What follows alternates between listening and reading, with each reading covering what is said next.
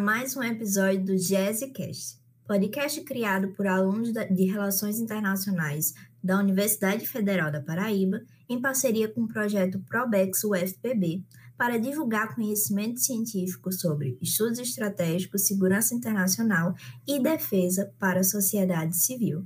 Eu que vos falo, sou Débora Guedes, também conhecida entre nós como a Kizarina do Nordeste, e hoje eu não estou acompanhada das minhas fiéis escudeiras, Jéssica Kelly, a rainha da artilharia, e Maria Eduarda, a mercenária híbrida, pois iremos estrear um episódio de um quadro especial, como nós havíamos falado, que vai ser o nosso TBT. O TBT é o quê? Vai ser um compilado de lives que já foram gravadas no nosso canal do YouTube, GSUFPB, por favor, se inscreva, que já ocorreram em que nós fazemos entrevistas e um bate-papo com especialistas de, da, área que fala sobre assuntos importantes e que estão em alta naquele momento. A nossa primeira live foi sobre o Iron Dome e o papel dele dentro da estratégia israelense, bem naquela época em que a gente teve aquele conflito na faixa de Gaza. Então eu vou deixar vocês com o nosso, com o nosso TBT do episódio do Iron Dome. Nós não poderíamos começar melhor esse projeto sem é, discutir, obviamente, aquilo que foi o conflito armado mais recente, que foi o conflito em Gaza, em Israel, entre Israel e o Hamas, que em grande medida tomou a comunidade internacional atenção da mesma, fazendo com que ocorresse um conjunto de debates muito importantes, não apenas sobre segurança internacional, mas em particular sobre o domínio da estratégia e, em grande medida, a discussão da missilística.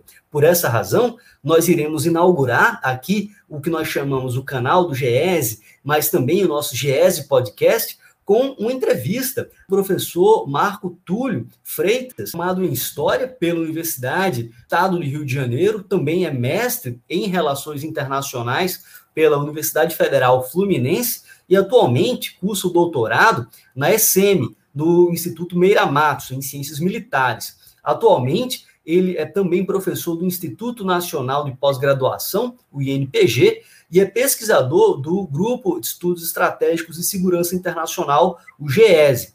O professor Marco Túlio possui diversas publicações na área de estudos estratégicos, tendo aí como área de concentração estudos estratégicos, Israel, capacidade missilística e transformação militar. Ou seja, dada essa apresentação e o contexto, ainda no calor do conflito passado da última semana entre Israel e Hamas, por que estudar Israel? Porque o Israel é um caso de estudo relevante para os estudos estratégicos e para compreender as dinâmicas mais atuais da estratégia da guerra e da sua condução nas relações internacionais. Obrigado, professor Augusto, muito obrigado, Débora. É uma grande satisfação aqui colaborar com a, o projeto, né? É, poderia dizer o seguinte, olha, eu, eu comecei a estudar Israel porque eu pensei no seguinte, dado a transformação aí quase instantânea no nosso campo militar, né, no, no nosso campo de estudos estratégicos. Todo mundo gosta de falar muito sobre os Estados Unidos, sobre a Rússia, sobre a Índia, tendo bem claro para estudar hoje estudos estratégicos, para estudar é, essa dinâmica aí no campo militar, no campo de, da defesa, estudar Israel é um desafio, porque existe a barreira linguística, existe a, a questão de chancela de documento, mas os governos ocidentais eles têm uma tradição muito forte de apresentar seus documentos. Os israelenses apresentam, mas no hebraico, eles apresentam no, no idioma deles. Então você, quando vai pegar alguma coisa sobre Israel, só vai aprender fonte secundária. Fonte primária, basicamente, você não, não pega. E como historiador, fonte secundária, ela tem um problema que já é a tradução. Então, para você chegar próximo àquilo que é necessário que todos que gostam de guerra, gostam de batalha, enfim, todos queriam estudar Israel, mas quando percebe o problema do hebraico, o problema da, da língua hebraica, o tamanho da montanha que você tem que transpor, aí dificulta. Porque Israel é, ele tem uma capacidade de ser, ser criador de tendência no campo de batalha, tá certo? Você vê aí conceitos operativos que a OTAN estudou é, ao longo da Guerra Fria, não foi capaz de colocar à prova, porque colocar à prova dos conceitos operativos era a Terceira Guerra Mundial, ou Quarta Guerra Mundial, como vocês queiram chamar, e aí a gente nem aqui estaríamos falando, porque aí era questão nuclear, estava todo mundo virado literalmente em pó. Mas os israelenses conseguiram, de certa forma, é, transformar aquilo que era teórico dentro da OTAN em prática. Então, por isso que é importante. A forma ocidental do campo de batalha não está se tratando, não está se DOD, o gabinete do Ministério Real Real de Defesa da Inglaterra ou no, no Pentágono. Você tem aí uma aplicação tecnológica ocidental presente nas guerras israelenses, nas guerras reais, muito forte, e os israelenses primeiros em liderar essa aplicação. Maravilha, excelente. E é muito bom ah, essa retrospectiva histórica no entendimento de o porquê Israel, porque como você muito bem coloca, não, a concepções doutrinárias e conceitos operativos como o Lambert que vai a doutrina oficial nasce em grande medida do estudo dos Estados Unidos da experiência do Yom Kippur. Então, de fato, estudar Israel, para quem estuda história militar, tem um elemento quase que de obrigação na perspectiva de que ali você tem um manancial de experiências que, no campo prático, contribuem com a evolução doutrinária, o aprimoramento de sistemas de armas, e também você tem ali quase um microcosmo do embate entre concepções doutrinárias e sistemas de armas ocidentais e do campo adverso, por exemplo, em vários momentos. Dito isso, e trazendo essa primeira parte da reflexão para a nossa conjuntura, em particular para o conflito que teve aí o cessar-fogo há menos de uma semana, esse conflito entre Israel e Palestina, é, ele se arrasta há mais de 70 anos. Então, o que, que diferencia este conflito agora que encerrou o cessar-fogo entre Israel e o Hamas, fundamentalmente? O que, que torna esse embate diferente dos embates anteriores? Por favor.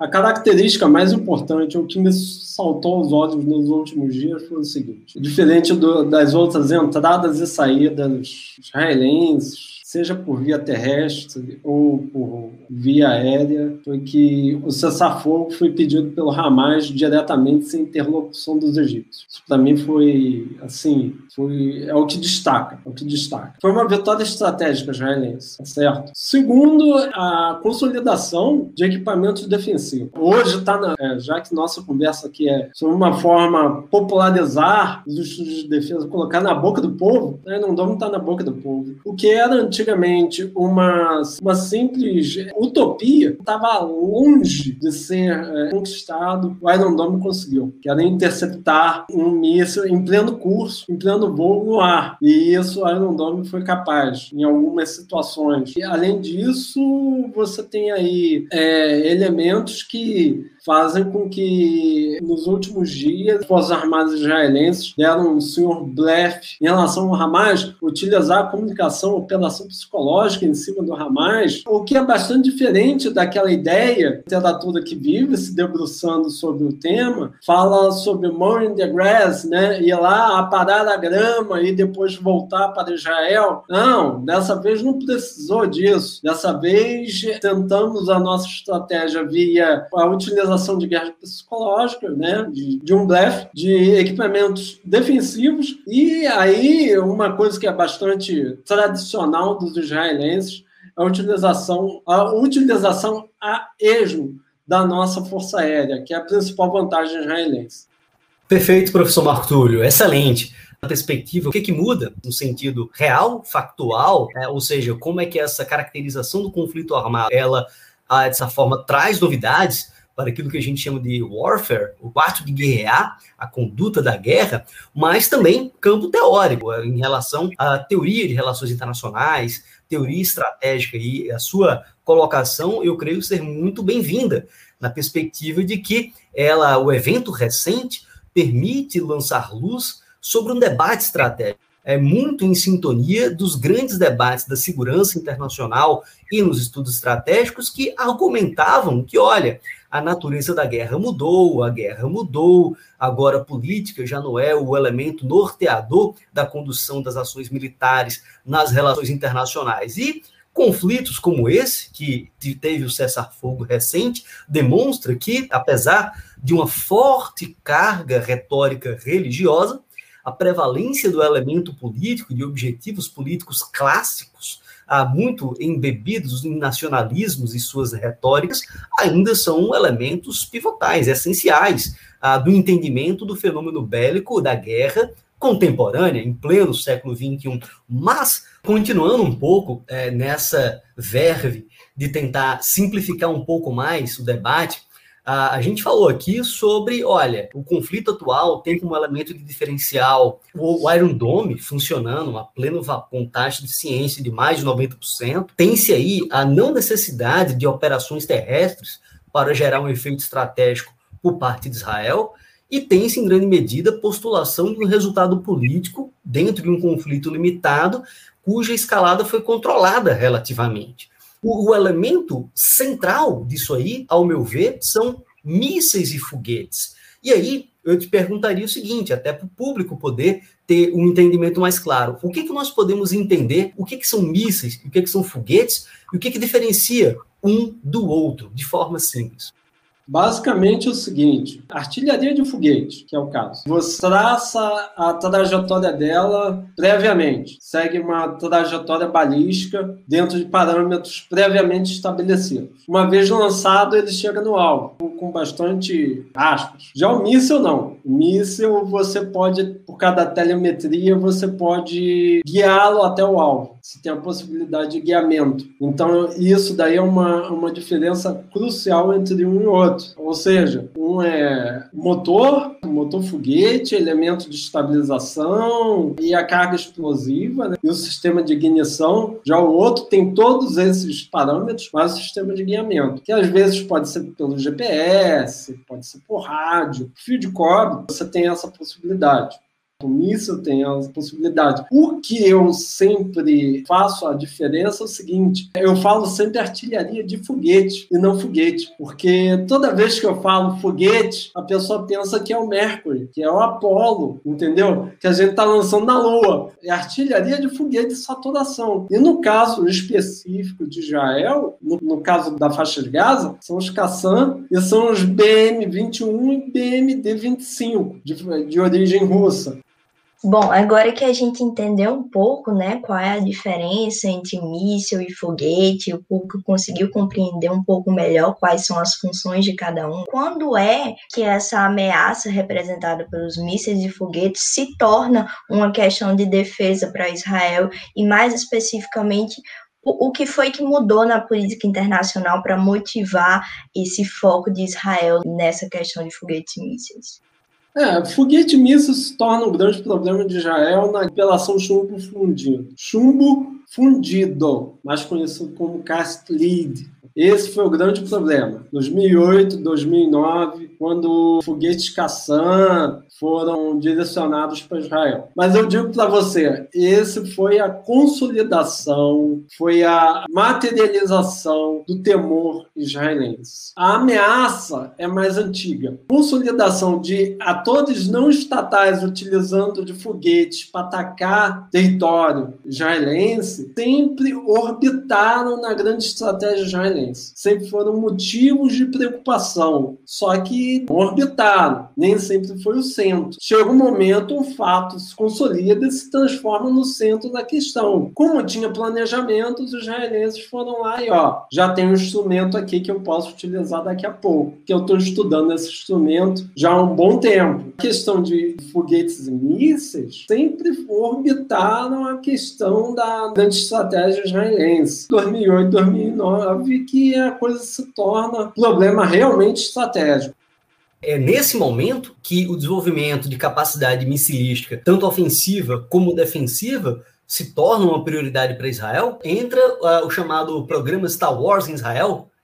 Anterior, é anterior até o Star Wars. O grande problema de mísseis e foguetes e a história israelense, como ele vem orbitando a história israelense, provavelmente começa na década de 60, um programa egípcio de mísseis e foguetes. Então, é uma coisa, é um fato já descoberto, tem até matéria na Deutsche Welle, na BBC sobre isso, que os israelenses, o Mossad, o Serviço de Inteligência Israelense, utilizou um grande um destaque, né? Um destaque, um soldado que teve aí um destaque na Segunda Guerra Mundial. Pena que no, campo oposto, foi Otto Skorzeny. Então o Mossad desafiou o Otto Skorzeny. Disse, ó, oh, você vai ter que eliminar esses caras aqui, porque são cientistas alemães que estão trazendo e você conhece essa Mossad. Vá lá e faça isso. A partir da ameaça. Foi um recurso. Então, desde a década de 60, você tem esse, essa problemática aí de Israel em fazer com que os seus antagonistas não consigam consolidar um programa de, de mísseis e foguetes, tá certo? E não consigam também é desenvolver um programa de arma de destruição em massa. Isso sempre foi problemática da política de segurança israelense, que fez com que Israel utilizasse Mossad, utilizasse vários instrumentos para vir aí é, liquidando até programas que pudessem ameaçar a sua sobrevivência, tá certo? As agências de segurança, assim como o corpo de segurança israelense, tentou de certa forma ou neutralizar a ameaça ou via ao bombardeamento de certas instalações, ouvia de algum, ouvia até de, de utilização de forças especiais para, de certa forma, inviabilizar o programa. O certo é o seguinte, olha, sempre foi papel da política israelense tentar é, neutralizar esses objetivos. Aí o que que acontece? Década de 80, que você... Mas na década de 80 você tinha algo bastante interessante. O programa Star Wars que tem algo a ver com o filme. Os americanos, quando viram a Estrela da Morte, falaram: hum, eu acho que isso dá samba. Então os americanos foram lá e tentaram, num blefe extraordinário. Só que aí os israelenses olharam e falaram: o que, que vocês estão estudando aí? Ah, estamos estudando como eliminar mísseis balísticos soviéticos em pleno ar. E foi isso. Ronald Reagan chegou e propôs um compartilhamento de informações com os cientistas israelenses. Só que, como qualquer projeto, o projeto Star Wars teve a sua dinâmica, terminou, porque era um blefe, um blefe enorme naquela época. Os israelenses continuaram com seu projeto endógeno. O projeto Iron Dome, ele demorou, os recursos foram pingando. É um grande mito achar que ah, o Iron Dome o chegou com cinco caminhões de dinheiro, pronto, surgiu, está pronto. Não, não foi assim. Teve seu período de latência até chegar no alinhamento interplanetário. O que é alinhamento interplanetário? Daqueles militares tá, recrutados na fronteira mais complicadas israelenses estarem no comando e além dos militares estarem no comando, serem oficiais, o político que decidia os recursos era o antigo prefeito de Ashkelon, uma região que sofre essa ameaça de foguete. Ele, quando olhou aquilo, falou: é agora que eu vou abrir o cofre, agora que chegarão os aportes necessários para o programa Iron Dome. Fazendo uma, um destaque que a gente está falando do Iron Dome. Existe Arrow, David Sling, Iron Dome, e existe um novo que eu vou dizer daqui a pouco. Bom você falar isso, porque é exatamente o ponto que a gente vai te perguntar que é a ideia do seguinte: você tem aquilo que todo mundo fala hoje em dia, o domo de ferro, o Iron Dome, você tem o David Sling, você tem o Arrow. Como é que esses sistemas eles compõem um sistema de camadas distintas, um sistema de defesa antimíssil que trabalha e opera de forma multicamada? Como é que eles operam, para qual propósito cada um deles se direciona e como é que ele congrega aquilo que nós poderíamos chamar de um sistema de defesa antimíssil multicamada de Israel? O Aaron, ele é o primeiro. Já está no Aaron 3. Aaron 3 ou Aaron 4, que é o de interceptação de mísseis de alta altitude. O David Sling é estilingue de Davi, parodiando aí a história de Davi Golias, é um nível intermediário. Um nível intermediário para pegar mísseis táticos, pegar drones. E o Iron Dome é para pegar foguetes artilharias de foguetes e projéteis. Tem um novo, que é o feixe de ferro. O que é o feixe de ferro? É um canhão a laser. Está sendo colocado em prática desde 2020. Ele vai interceptar principalmente os drones que estão chegando. Vai operar aí no nível intermediário. E que ninguém aqui no Brasil fala. Ninguém falou. Vai ter o feixe de ferro, Iron Dome, David Sling e o Iron. Maravilha, maravilha. Ah, aproveitando a tua resposta, que ajuda a clarificar um pouco sobre a complexidade desse sistema de defesa antimíssil multicamada de Israel, né? Porque assim, um dos elementos, um dos grandes diferenciais é um país desenvolver um sistema de defesa baixíssima altura, de, de, curta altura, curtíssima altura. Em geral, você tem de média e alta altura. O Brasil, por exemplo, tem agora requisitos para desenvolver uma defesa antiaérea de média e alta altura. Israel tem os três e tem como elemento mais saliente essa defesa de baixíssima e, e baixa altura. Então, esse é o ponto que dialoga com a pergunta daqueles que nos assistem, em particular o Luciano Pinto, que pergunta qual é o papel americano no desenvolvimento de sistemas avançados como o Iron Dome, além, obviamente, do seu aporte bilionário. E aí, eu já aproveito, antes da resposta do professor Marco Túlio, para quem está aqui nos escutando, já se inscreve aí no canal, dá um like, segue o trabalho do canal, não apenas dar um apoio, mas para que nós consigamos aí a ter um público mais e mais e mais engajados num debate de estudos estratégicos com a pegada acadêmica, com a pegada de tentar entender essas questões, não apenas como elementos midiáticos, mas como objeto de estudo de interesse da sociedade civil. Por favor, Marco. Bem, é, Iron Dome ele tem uma participação estratégica, né, de instrumento. Tem aí o PAC-3. O PAC-3 é um sistema de interceptação americano. Os americanos estão começando a estudar o PAC-4. O grande problema é o seguinte, é que o PAC, o, o sistema PAC, ele foi utilizado, Israel utilizou ele durante a Guerra do Golfo e foi um desastre. A sorte foi Scud. Scud é uma coisa, mal definindo aqui, Scud é um míssil grande, robusto, mas que é completamente simples. E o PAC não conseguiu nem bater o escudo ameaçava cair em Israel. Depois da Guerra do Golfo, os israelenses olharam assim, ó, com esse sistema americano aí não vai dar certo não. A gente tem que achar uma solução. E a solução foi Agora a gente tem, em 2012, 2014, a gente já tem a Iron Dome. Tem uma participação do PAC 3, mas só uma questão de substituição de bateria. Segundo, olha, eu não vou fazer, eu não vou fazer, não vou desprestigiar a imprensa de um modo geral. A imprensa está falando que Israel tem só 10 baterias de Iron Dome. Ela fala que tem só 10. Ela tem 10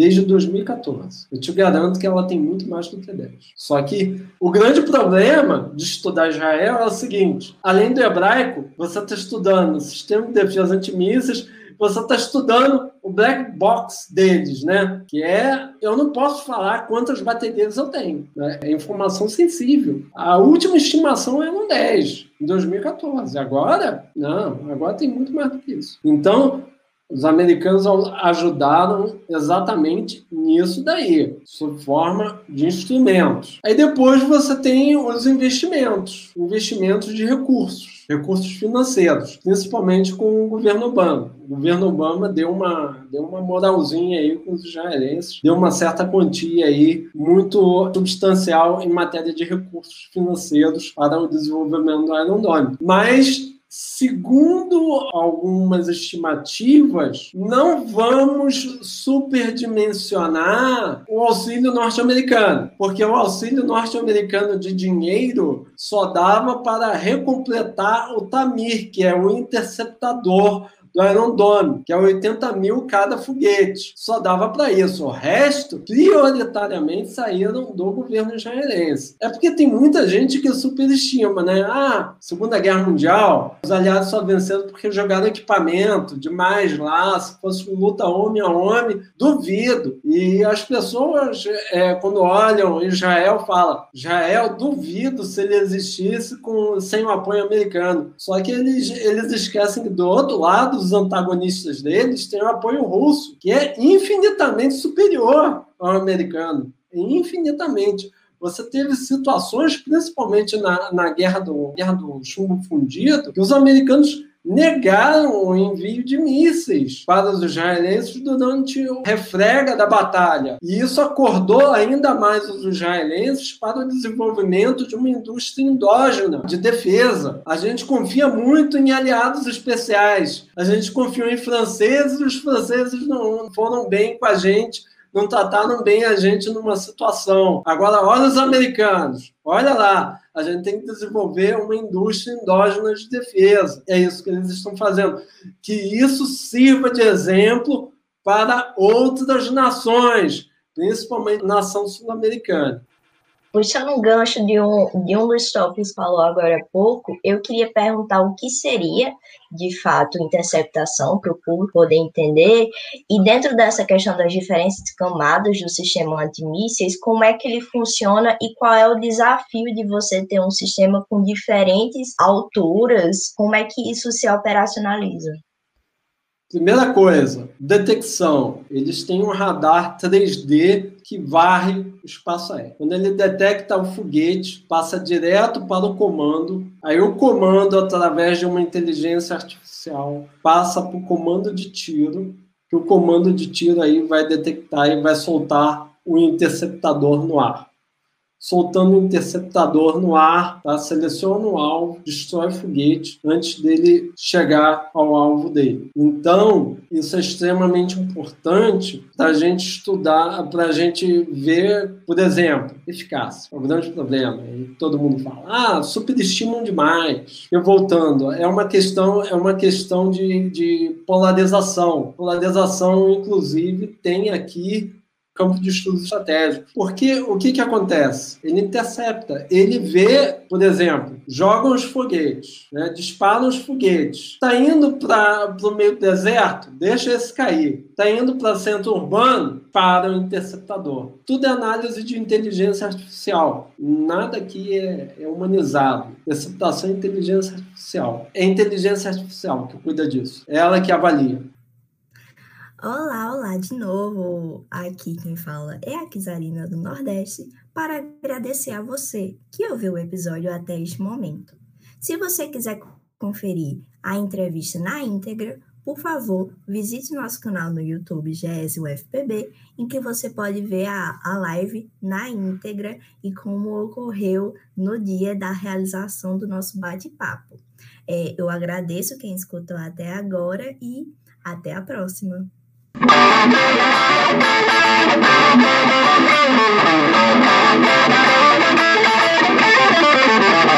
you.